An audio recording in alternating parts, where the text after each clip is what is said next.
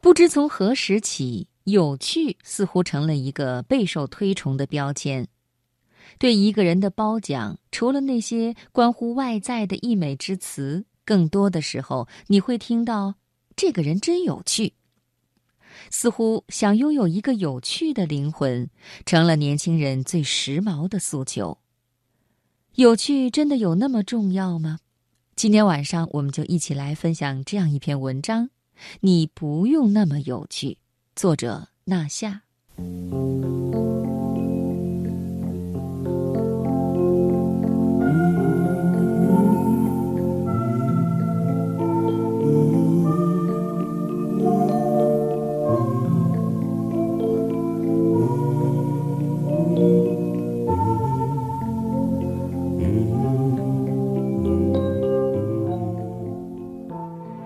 有趣慢慢成为一种新的时尚，甚至我看见有人被分手，都能在自我反思后把被甩的原因归咎于自己的无趣，而对方则是一个有趣的人。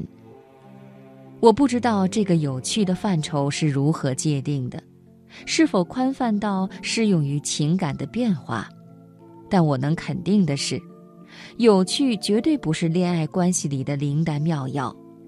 和有趣相比，真诚、理解、包容、协调、同步，这些朴素到丢进词海里便几乎找不到的词，才是我心目中稳定某段关系的秘诀。而且，我从来不认为自己是一个有趣的人。关于这一点，极大的体现在了我的生活状态上。最近，我的生活乏善可陈到什么地步呢？睁开眼就是去洗漱，准备吃饭。吃完饭之后，我会迅速安排好一天的工作，在下午四点半之前结束上半场的工作，收拾好健身服去健身房运动。跑步途中会见缝插针的看剧。起初我觉得四五十分钟看不了什么，但事实证明。我完全可以用这个时间追完一周更新到最新的韩剧。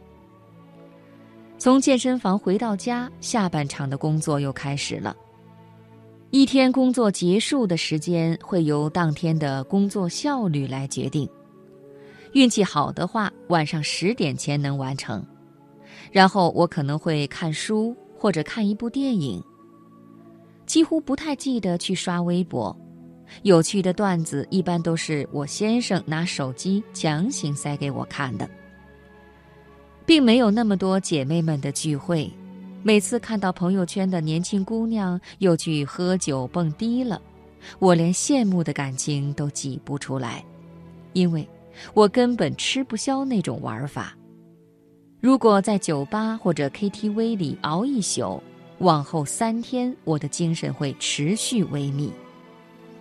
不用怀疑，我已经不会为了刺激而去透支我身体的幸福感了。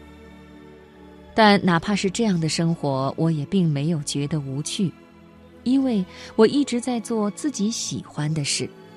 注意力一旦集中在想做的某件事上，就很难抽出精力去思考我有没有花功夫变得有趣了。有趣对我而言是创作的过程。而不是一句漂亮的恭维，或者一个时髦的标签。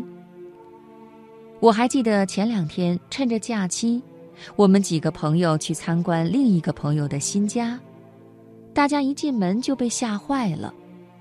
墙是一整面的镜子，用来跳爵士的。客厅里既没有沙发，也没有电视机和茶几，只有一张巨型桌。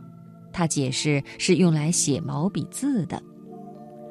我们观摩了一下他的书法，摸着良心说，那字写的真不怎么样。他还因此被我们群嘲了一番。但怎么说呢？我觉得他活得挺有趣的。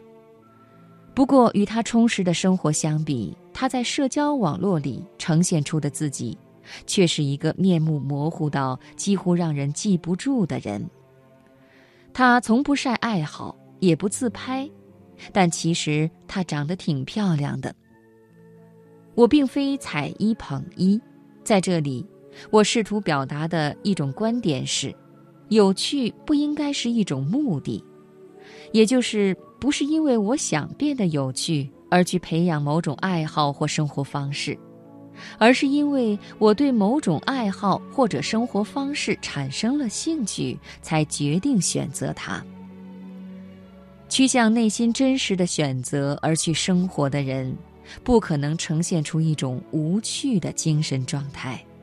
要知道，世上大部分的趣味都不是目的，而是刚刚好的结果。